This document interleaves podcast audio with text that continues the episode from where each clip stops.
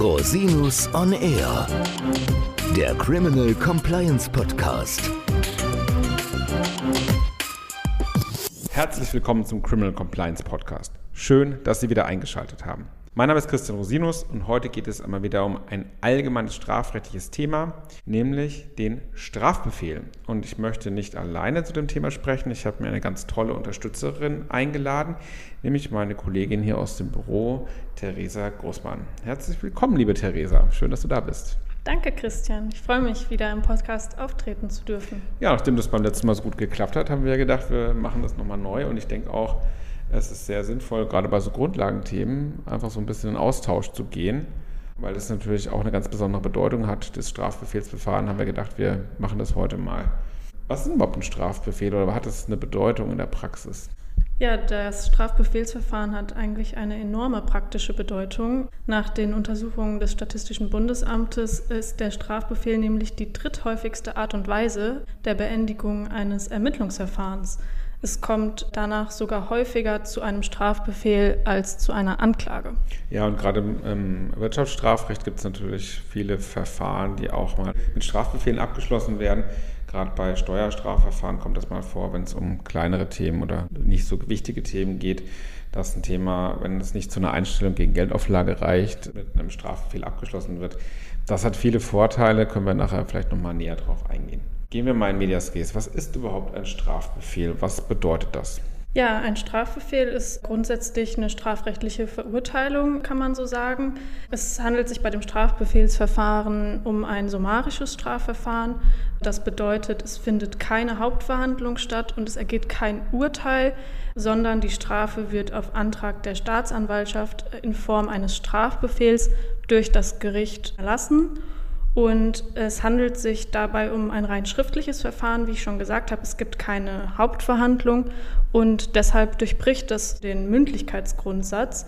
Eigentlich bedeutet dieser Mündlichkeitsgrundsatz, dass eine Strafe eben nur nach einer mündlichen Verhandlung erlassen werden darf. Genau, ist natürlich nur eine quasi gewisse Unterbrechung des Mündlichkeitsgrundsatzes, wenn keine Rechtsmittel eingelegt werden, weil dann treten wir ganz normal genau. in die Hauptverhandlung ein. Das heißt, es ist quasi ein vorgelagertes Verfahren, was quasi zu einer schnellen Beendigung führen kann, die Aufmerksamkeit einer öffentlichen Hauptverhandlung vermeidet und natürlich einfach durch Passivität erledigt werden kann. Das ist sicherlich ein wesentlicher Aspekt und das rechtfertigt dann natürlich auch, dass quasi der Mündlichkeitsgrundsatz durchbrochen wird. Was sind die, grundsätzlich die Voraussetzungen eines Strafbefehlsverfahrens? Wo ist das geregelt?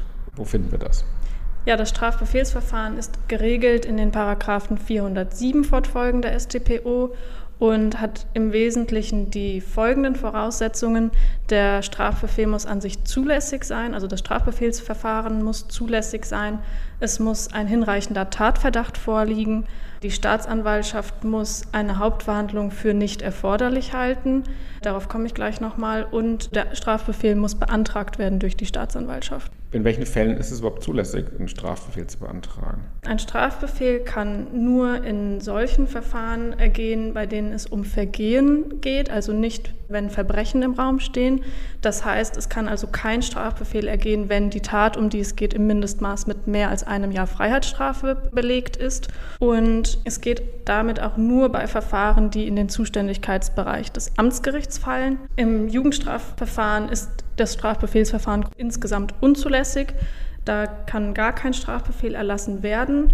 Bei Heranwachsenden ist das eingeschränkt möglich, wenn dort das Erwachsenenstrafrecht Anwendung findet. Und das richtet sich ja in der Regel nach dem Reifegrad der Person der wahrscheinlich im Strafbefehlsverfahren relativ schwierig zu beurteilen ist, isoliert. Das heißt, das ist eine gewisse Ermessenssituation, aber es kommt im Wirtschaftsstrafrecht ja in der Regel nicht wirklich vor, genau. außer bei jungen Start-up-Unternehmern und InfluencerInnen.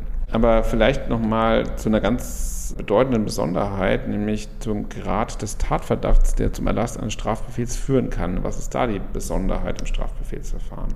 Ja, besonders ist hier, dass nicht wie bei einem Urteil die Schuld des Täters zur Überzeugung des Gerichts feststehen muss, sondern es reicht bereits der hinreichende Tatverdacht aus. Das ist die Verdachtsform, die auch für die Anklage erforderlich ist. Ein solcher hinreichender Tatverdacht wird bejaht, wenn nach vorläufiger Tatbewertung die Verurteilung des Beschuldigten eben wahrscheinlicher ist als ein Freispruch. Das bedeutet aber nicht, dass ja zur Überzeugung des Gerichts schon feststeht, dass der Beschuldigte die Tat so tatsächlich begangen haben wird. Das hast du vorhin noch gesagt, die Staatsanwalt darf es nicht für erforderlich halten, eine Hauptverhandlung durchzuführen. Was bedeutet das jetzt konkret? Ja, konkret bedeutet das natürlich, dass nach der Aktenlage, nach dem Wissen, was der Staatsanwalt hat, wahrscheinlich sein muss, dass die Tat so abgelaufen ist. Also der Staatsanwalt darf nicht noch irgendwelche Zweifel an sich haben, ob der Sachverhalt sich so zugetragen hat, sondern er muss schon davon überzeugt sein, dass das mit überwiegender Wahrscheinlichkeit der Fall gewesen ist. Wir brauchen einen Antrag. Ne? Wer kann diesen Antrag stellen? Zum einen kann das die Staatsanwaltschaft natürlich. Es gibt aber auch die Besonderheit im Steuerstrafverfahren, dass auch durch die Finanzbehörde der Antrag gestellt werden kann, also zum Beispiel durch das Hauptzollamt oder das Finanzamt. Das heißt, nach Abschluss des Ermittlungsverfahrens wird in der Regel entschieden, ob man einen Strafbefehl beantragt oder eine Anklage. Man kann aber auch aus der Hauptverhandlung ins Strafbefehlsverfahren übergehen. Genau, dazu gibt es auch eine Sonderregelung in 408a StPO. Dort ist es eben geregelt, dass auch nach der Anklageerhebung und nach Eröffnung des Hauptverfahrens eben der Übergang zum Strafbefehlsverfahren möglich ist. Das ist zum Beispiel für Fälle, wenn der Angeklagte zur Hauptverhandlung nicht erscheint und die Staatsanwaltschaft und das Gericht sich dann einig sind, dass eine Hauptverhandlung nicht durchgeführt werden muss, zwangsweise, sondern dass man hier auch im Strafbefehlverfahren entscheiden könnte.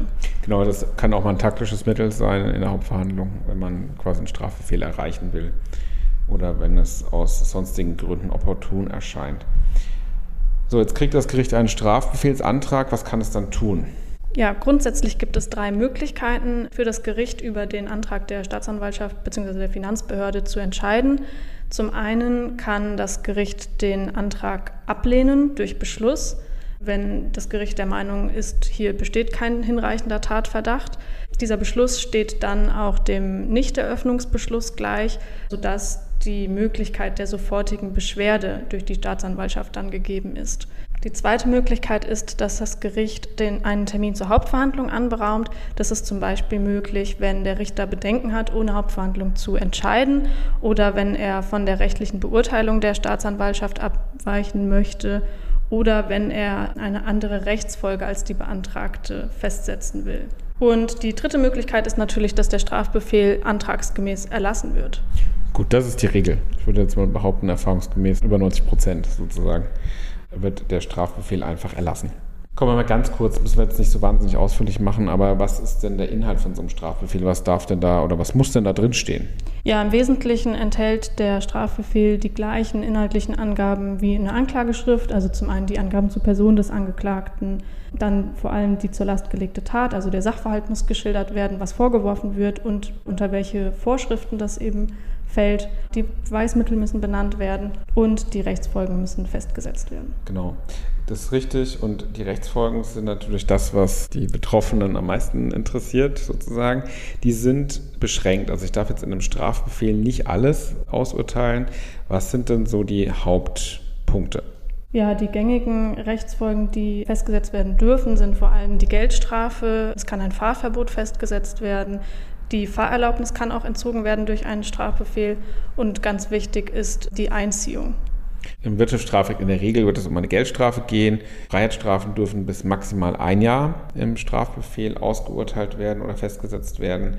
Der Angeschuldigte muss aber dann durch einen Strafverteidiger oder eine Strafverteidigerin vertreten werden. Und das ist auch dann zwingend in dieser Situation. Also da gibt's dann, ist dann im Zweifel ein Pflichtverteidiger zu bestellen.